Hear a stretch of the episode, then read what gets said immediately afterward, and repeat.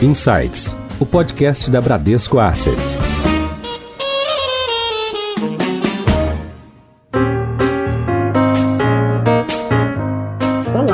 Bem-vindos ao primeiro Insights de 2021. Eu sou a Priscila Forbes e nós vamos começar o ano falando sobre renda variável. Vivemos em 2020 uma verdadeira montanha russa. Foi um ano extremamente desafiador para todos os mercados, mas principalmente para a bolsa. Se a gente for recapitular o que aconteceu, em janeiro de 2020, a bolsa atingia o recorde nos 119 mil pontos. Aí, ao final de fevereiro, veio a pandemia do coronavírus e a bolsa caiu mais de 47% e levou mais de nove meses para recuperar esse prejuízo, fechando o ano praticamente no zero a zero. Agora, no início de 2021, vivemos uma euforia na bolsa, com uma alta de mais de 5%. E para falar sobre esse tema, chamamos hoje José Alberto Baltieri, nosso head de gestão de renda variável na Bran. Balti, bem-vindo de volta ao Insights. Obrigado, Pri. Oi, Rodrigo. É um prazer conversar novamente com vocês. E nós chamamos de volta também o Rodrigo Santoro, que é head da nossa área de pesquisa de renda variável e crédito. Santoro, bem-vindo de volta. Olá, Pri. Obrigado pelo convite. É um prazer estar de volta aqui com vocês.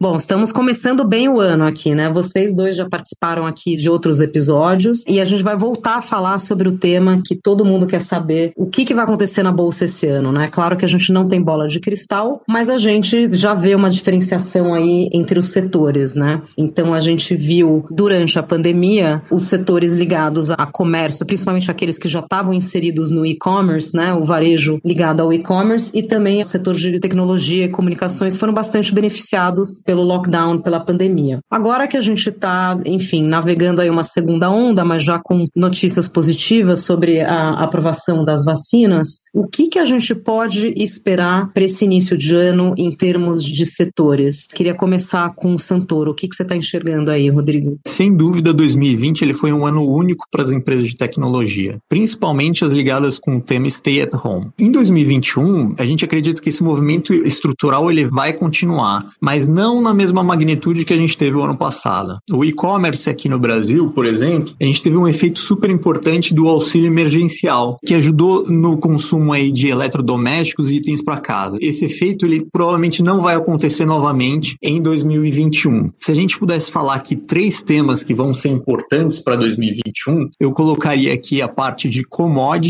mercado de capitais e o tema da consolidação. O primeiro tema que é commodities, em 2020 a gente viu uma série de estímulos sendo realizados na economia global tanto do fiscal como monetário. E esses estímulos eles vão contribuir muito com a retomada do crescimento em 2021. Esse estímulo combinado com um dólar um pouco mais fraco, ele com certeza vai dar suporte para o preço das commodities. Então esse é o primeiro tema. O segundo tema que a gente vê aqui como importante é mercado de capitais. O ambiente de juros baixo, ele vai se manter no Brasil, por mais que a gente tenha novos aumentos de taxa de juros esse ano. Esse ambiente de juros baixo, ele deve continuar estimulando o desenvolvimento do mercado de capitais. O investidor ele passa a ter que tomar mais risco para remunerar o capital. E isso vai fazer com que o mercado de capitais continue estimulado com uma série de IPOs vindo aí pela frente e novos produtos que antes eram pouco acessados ganhando espaço. Então, esse setor também é um setor bastante importante que a gente julga que vai performar bem em 2021. O terceiro e último tema, que eu acho que vai ser bem relevante esse ano também, consolidação. A crise do ano passado afetou de forma relevante relevante às pequenas empresas. Muitas dessas pequenas empresas, elas não possuíam a liquidez suficiente para enfrentar longos períodos sem vendas ou possuem baixo acesso ao mercado de capitais. O que é diferente para as grandes empresas que se beneficiaram desse ambiente de mercado de capitais e conseguiram vir ao mercado, fazer grandes captações, e isso vai favorecer uma consolidação de mercados fragmentados, com um ganho expressivo das grandes empresas sobre as empresas menores. Então esse é um movimento que já aconteceu no passado e a gente acha que ele pode acontecer novamente. Esse movimento de consolidação ele também acontece entre as grandes empresas. A gente consegue ver movimentos de fusões e aquisições que podem gerar ganhos tanto para o mercado que elas atuam como para as próprias companhias. A gente pode citar aqui o mercado de telecom, que a gente teve aquisição da Oi, que deve ser finalizada em 2021. O próprio mercado de saúde, que a gente teve um anúncio recente da possibilidade de fusão entre APV e GNDI. A própria Reddor, que tem uma estratégia estratégia de consolidação, as locadoras com a fusão entre Localiza e Locamérica, e até mesmo alguns segmentos do varejo que são bastante fragmentados, eles devem aí passar por essa transformação, concentrando mais nas grandes empresas e tendo essa consolidação, seja ela de forma orgânica ou com fusões e aquisições. Então, esses três temas eu considero bem relevante para 2021: mercado de commodities, mercado de capitais e esse tema de consolidação. Legal. Agora queria ouvir um pouco do Baltieri, como o Santoro comentou sobre essa temática das commodities, né? E realmente a gente viu aí os papéis de siderurgia, enfim, Vale, a gente viu eles disparando agora no início do ano também, mas já era um movimento que a gente via no final do ano passado, né, Bausch? Você mesmo já tinha citado em algumas entrevistas que você deu, você fala dessa rotação nas carteiras, né? De uma migração ali dos papéis de growth, né? Mais ligados a varejo e tecnologia para esses setores mais tradicionais, né? Que aí a gente está falando não só de commodities, mas também de setor financeiro. Queria que você comentasse um pouco sobre esse comportamento de rotação. Essa rotação ela acontece em momentos que a economia tem um delta de crescimento muito grande, ou seja, ela tem alguma aceleração no crescimento. Então isso aconteceu porque o ano passado foi um ano muito ruim em termos de economia por conta da pandemia e a gente tem uma retomada dessa atividade agora em 2021. Quando esse tipo de fenômeno acontece, algumas empresas mais dependentes do ciclo de crescimento, elas tendem a se beneficiar. E é exatamente as empresas mais cíclicas, mais ligadas à atividade e as commodities são talvez o melhor exemplo do lugar para se estar quando isso acontece. Né? Então, você tem um ciclo de retomada da economia que demanda mais investimentos e, consequentemente, uma demanda por commodities. Além disso, tem um fator interessante: esses ativos, as commodities, elas funcionam como proteção em momentos de inflação mais alta. E todos os estímulos que aconteceram ano passado, monetários, e esse ano a expectativa de estímulos fiscais que nós temos, isso vai levar a uma inflação em algum momento no futuro. Então, os investidores se protegem comprando essas empresas. Essas empresas mais cíclicas e também passam pelo setor financeiro são mais dependentes da atividade, diferente das empresas de crescimento que têm o seu crescimento independente do ciclo econômico, seja porque ela tem um serviço diferenciado, tem um produto diferenciado. Então, em momentos de maior incerteza, elas têm um crescimento quase que garantido. Então, as empresas de crescimento tendem a ir bem nesse tipo de momento. Quando a economia volta a crescer, empresas mais tradicionais, chamadas de velha economia, commodities, o setor de bens de capital e o setor financeiro tendem a ter um desempenho bom. Essa tendência que nós vimos no final do ano passado deve perdurar por pelo menos mais alguns trimestres, com essas empresas com características de valor tendo um bom desempenho na bolsa de valor.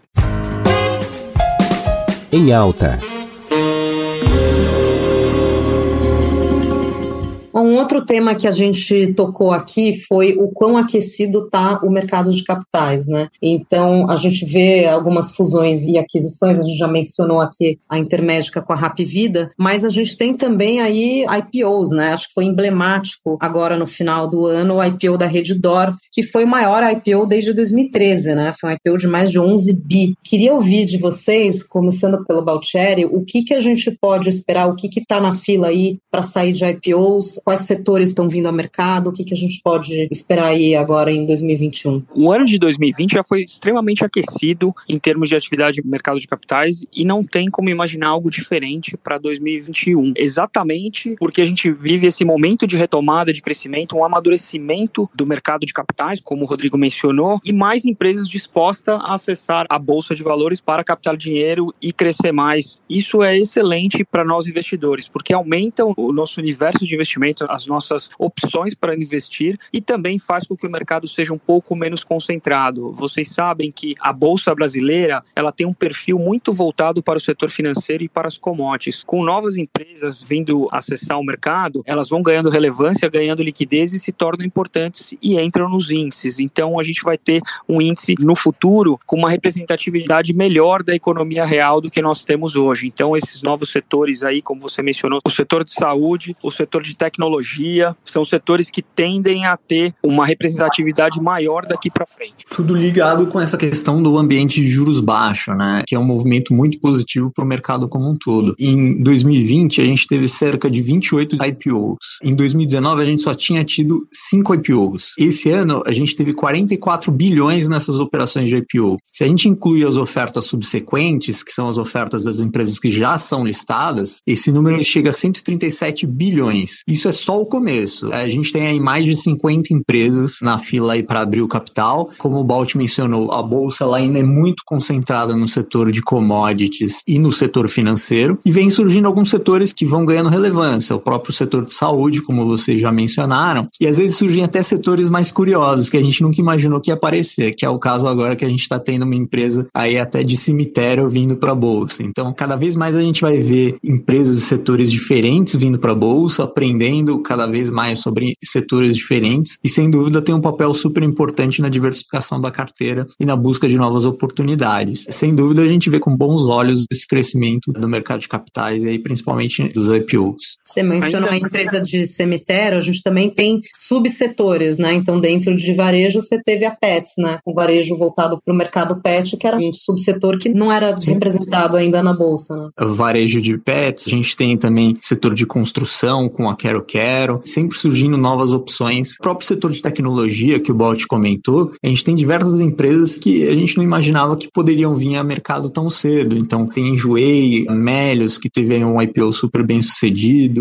a gente vai ter agora mosaico. Então, de fato, a gente começa a ter uma representatividade de alguns novos setores aí dentro da bolsa, o que é super positivo. Legal. Agora, uma temática que vocês dois mencionaram aqui também é esse ambiente de juros baixos, né? Mas a gente já viu aí um pouquinho de repique de inflação e a gente já tem uma previsão aí de que o Banco Central poderia voltar a subir a Selic ali no meio do ano, indo para o segundo semestre. Então, quando a gente está falando aqui de um ambiente ainda de juros baixos, a gente está falando de juro real, então, é isso? Por mais que a gente tenha uma alta da Selic esse ano, ela ainda vai estar tá no patamar bem inferior ao que a gente tinha anteriormente. Então, esse movimento dos investidores se voltarem a buscar investimentos de maior risco, enfim, não ficar só apenas concentrado no CDI, ele deve continuar. É que a gente vem de um histórico de juros muito alto, né? Então, por mais que a gente tenha uma correção, uma normalização dos juros esse ano, ele ainda vai estar tá no patamar bastante abaixo do que a gente viu nos últimos anos. E bom, a gente falou bastante aqui de cenário de Brasil, mas não dá para dissociar Brasil do resto do mundo, principalmente Estados Unidos, né, que ainda é o motor econômico mundial. E a gente viu também um início de ano bastante positivo na bolsa americana, né, com a S&P subindo, principalmente nos setores também tecnologia, consumo, energia também subiu, né, teve a questão ali de petróleo, COPEP, mas acho que muito disso é reflexo da questão do Biden assumindo a presidência e sinalizando um grande programa programa de estímulos, né? A gente vai ser impactado por isso? A gente colhe um pouco os frutos dessa euforia nos Estados Unidos com esse programa de estímulos? Sem dúvida alguma, a gente é muito beneficiado por esse ambiente de menor aversão a risco. Esse ambiente faz com que os investidores procurem ativos de maior retorno. E nesse cenário, com essas características de crescimento, o Brasil está num ponto bastante privilegiado, porque ele tem exatamente essas características. Tem um mercado majoritariamente barato em termos da das companhias que compõem o índice, né? Então são aquelas empresas de commodities e bancos que, por definição, têm valuations mais baratos. E em termos globais, o Brasil também está bastante atrativo em relação aos mercados emergentes. A gente negocia com desconto frente ao que a gente negociava no passado. Então, do ponto de vista do investidor global, o Brasil está num momento bastante especial. E a gente pode também considerar a moeda, né? O real está bastante desvalorizado. Então, para o investidor estrangeiro que vê o Brasil em dólar, ele vê uma barganha bastante grande para investir no Brasil. Então a gente acredita que essa seja a principal força para o mercado, além dos juros baixos aqui, esse ambiente global bastante favorável, com uma liquidez muito alta, que vai beneficiar e vai fazer com que os recursos entrem aqui no Brasil. Aliás, é um movimento que já começou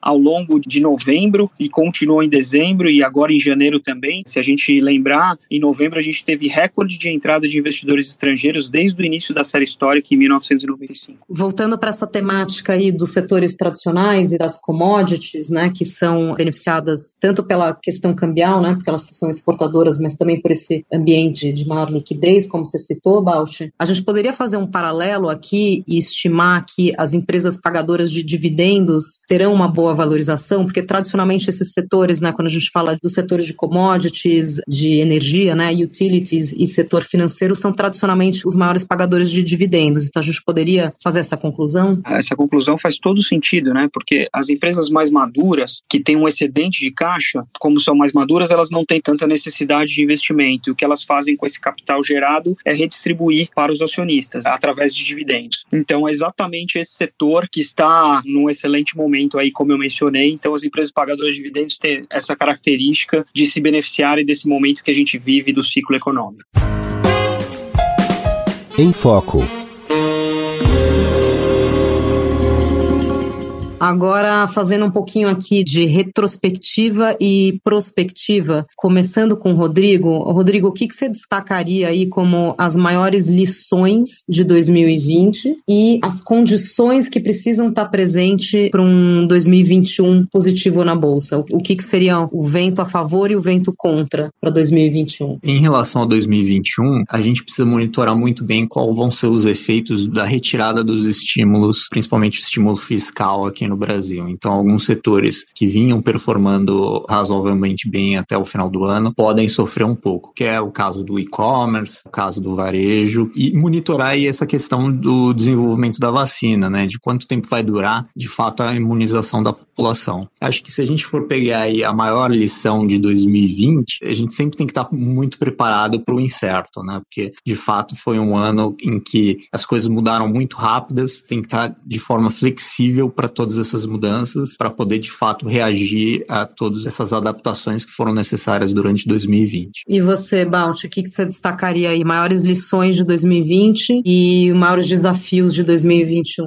Falando até pela nossa própria experiência, né, a questão da flexibilidade e da capacidade de adaptação a uma mudança tão rápida foi a principal característica e fez com que tanto os investidores e as empresas que conseguiram fazer isso rapidamente e de uma maneira eficiente se destacaram. Se adaptar a mudanças bruscas e diante de um momento de tanta incerteza, né? Então essa foi a maior característica para mim, principal lição de 2020. E a outra delas é a importância do mercado econômico como indicador da atividade. Então não existe uma recuperação da economia que não comece pelo mercado de capitais. A gente viu que antes mesmo da gente retomar as atividades, né, quando a gente estava no pior momento ali do isolamento social, a bolsa já estava subindo, que foi no final de março. Então é interessante notar isso. A bolsa de valores é um melhor lead indicator da atividade. Em relação a 2021, eu acho que o maior desafio que nós podemos enfrentar é a recuperação da economia ser um pouco mais lenta do que as expectativas dos investidores. E se acontecer isso, essa frustração entre o que o mercado espera e o crescimento de fato, isso poderia levar a uma realização de lucros no mercado de capitais. E além disso, o aumento das tensões políticas, a gente tem um momento aí bastante único, né, de eleição no Senado e na Câmara. Se isso acontecer, assim algum tipo de ruído político, toda essa agenda de reformas e agenda liberal com as privatizações tão necessárias para que o Brasil saia dessa armadilha do crescimento baixo, isso aí pode atrasar e frustrar as expectativas e aí o mercado ficaria bastante decepcionado. Então, na minha opinião, esse crescimento talvez não se concretize, é a principal variável que a gente tem que monitorar em 2021. E em relação à aprovação da vacina, né? A gente teve a excelente notícia da eficácia da vacina do Butantan,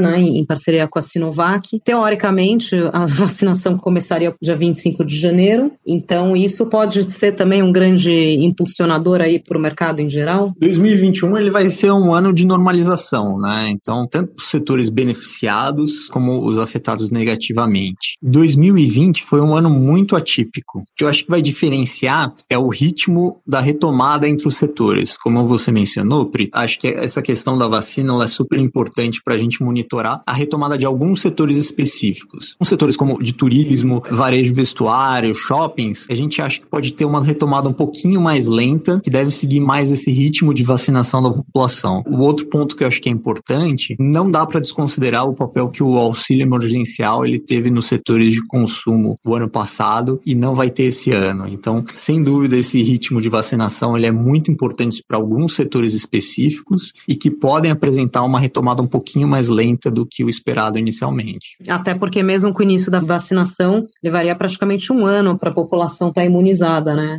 Já que vai ser faseado e também tem mais de uma dose e até você conseguir vacinar a população como um todo, né? Então o setor de serviço pode ainda continuar sofrendo, como vocês apontaram, né? Principalmente o turismo. Sem dúvida. Bom, a gente falou bastante aqui sobre cenário, né? E fatores que influenciam a bolsa. Agora, falando especificamente da gestão dentro da Bran, Baltieri, queria ouvir um pouco de você. Quais são os critérios que a Bran utiliza na seleção de ações que compõem as nossas carteiras, os nossos fundos de ações, né? Você olha mais para tamanho, né? Tamanho de capitalização em bolsa, ou estilo, se são empresas mais ligadas a valor ou crescimento, se a decisão é mais top-down, mais setorial, quais fatores pesam na seleção das ações que compõem os nossos fundos? A pergunta é muito boa, porque o processo nem sempre é linear. Ele pode começar muitas vezes do investment case, ou seja, da empresa que a gente está analisando, não considerando a economia, então simplesmente a gente foca nas características daquela companhia. Em alguns momentos as ideias vêm por conta do momento econômico. Em alguns momentos econômicos foi o que a gente falou um pouco das commodities, a retomada de crescimento, investimentos. Isso faz sentido ter empresas de commodities que são a segunda derivada que se beneficiam desse tipo de crescimento. Então esse processo ele pode começar ou com essa abordagem mais macroeconômica, ou seja, top-down, ou mais bottom-up, que é olhando o lado das companhias. A gente basicamente é uma casa fundamentalista, então isso significa que a gente procura conhecer as empresas ao máximo e estudar o modelo de negócio, conhecer quem são os administradores daquela companhia e aí fazer as nossas estimativas do valor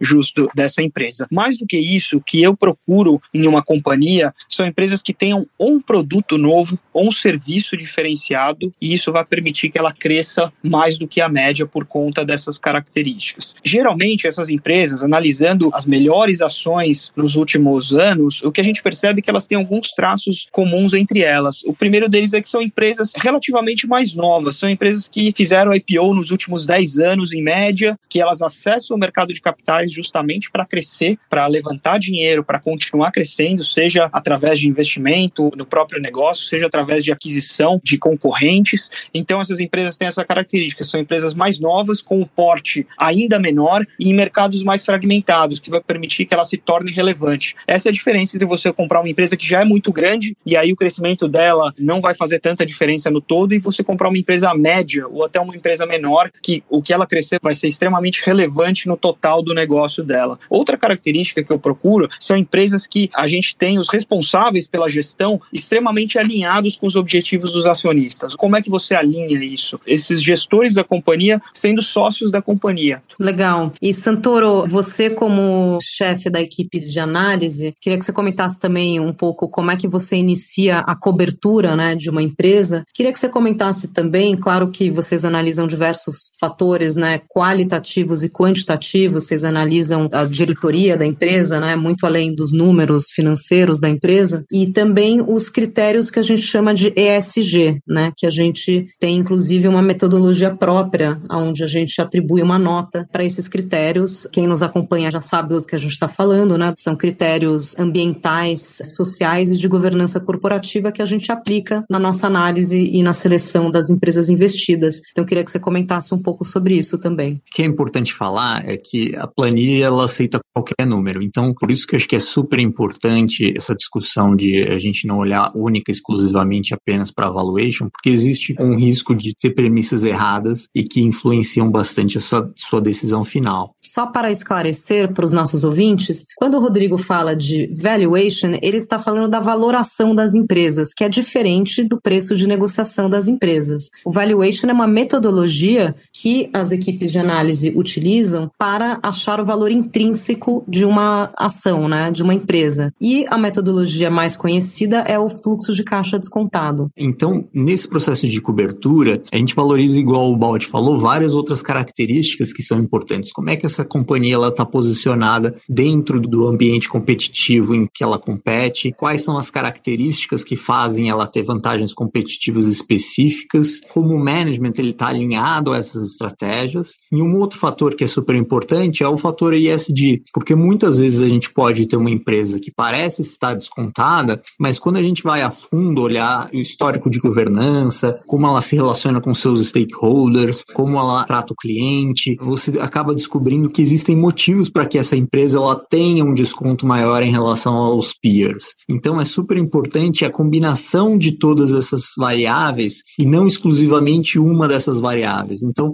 a gente não pode analisar o valuation isoladamente, né, e tomar uma decisão única exclusivamente com valuation, do mesmo jeito que não só a gente toma uma decisão exclusivamente por ESG. Então é a combinação de todas essas variáveis de análise qualitativa, análise fundamentalista, valuation e Que compõem o um mosaico de decisão de investir.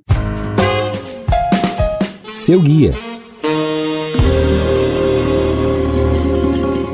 Agora, para encerrar a nossa conversa de hoje, a gente vai manter aqui uma tradição do Insights, que é pedir indicação de leitura para esse início de ano, né? Focando mais em mercado aqui. Então, eu quebrando o protocolo, vou sugerir um livro que eu acho que tem tudo a ver com o que a gente viveu em 2020, que é o Antifrágil, do Nassim Taleb, porque ele fala justamente que as empresas que vão sobreviver são aquelas que conseguem pivotar ou se adaptar num cenário de grande incerteza, que foi exatamente o que a gente viveu aí em 2020. A gente pôde ver algumas empresas mudando o modelo de negócios e se adaptando e saindo de venda nos canais físicos, indo para e-commerce, enfim, diversos exemplos aí de empresas que se beneficiaram aí durante a crise da pandemia. Então, começando com Baltieri depois Santoro, queria que vocês deixassem aqui uma recomendação de leitura para os nossos ouvintes. Vou recomendar um livro que foi bastante pertinente pelo que a gente viveu ano passado, que se chama Mais Rápido e Melhor, do Charles Duhigg, que é o mesmo autor do livro famoso, que é O Poder do Hábito, né? Então, é um livro que envolve psicologia, economia comportamental, e ele analisa as empresas, organizações, até alguns clubes, né, de futebol americano, por exemplo, quais as características que levam a esses caras terem uma produtividade melhor ou maior do que a média, né? Como que eles se diferenciam. Então, é muito mais na forma de pensar do que necessariamente no que você pensa, né? Então, eu achei que é um livro bem interessante e pertinente a esse momento. Santoro? Bom, do meu lado eu vou indicar aqui um livro que chama Narrative and Numbers, que é um livro do Damodaran, que discute bastante o que a gente conversou aqui, que é não tomar uma decisão única e exclusivamente em números e também não única e exclusivamente em história, mas saber combinar essa questão da história com os números para tomada de decisão. Então, talvez uma decisão olhando única e exclusivamente valuation não seja a melhor decisão. E ele discute isso muito bem no livro, eu acho que é um livro que agrega bastante. Muito bom. Queria agradecer a presença do José Alberto Baltieri, Head de Gestão de Renda Variável da Bran. Balt, obrigada por mais uma participação aqui no Insights. Eu que agradeço pelo convite, foi um prazer conversar com você. E queria agradecer também o Rodrigo Santoro, Head de Análise de Renda Variável e Crédito na Bran, também uma presença contumaz aqui no Insights. Obrigada, Santoro. Obrigado, Pri. Sempre um prazer participar aqui com vocês. Vocês que nos ouvem, vocês já sabem, toda semana tem episódio novo aqui no Insights. Tchau, até a próxima.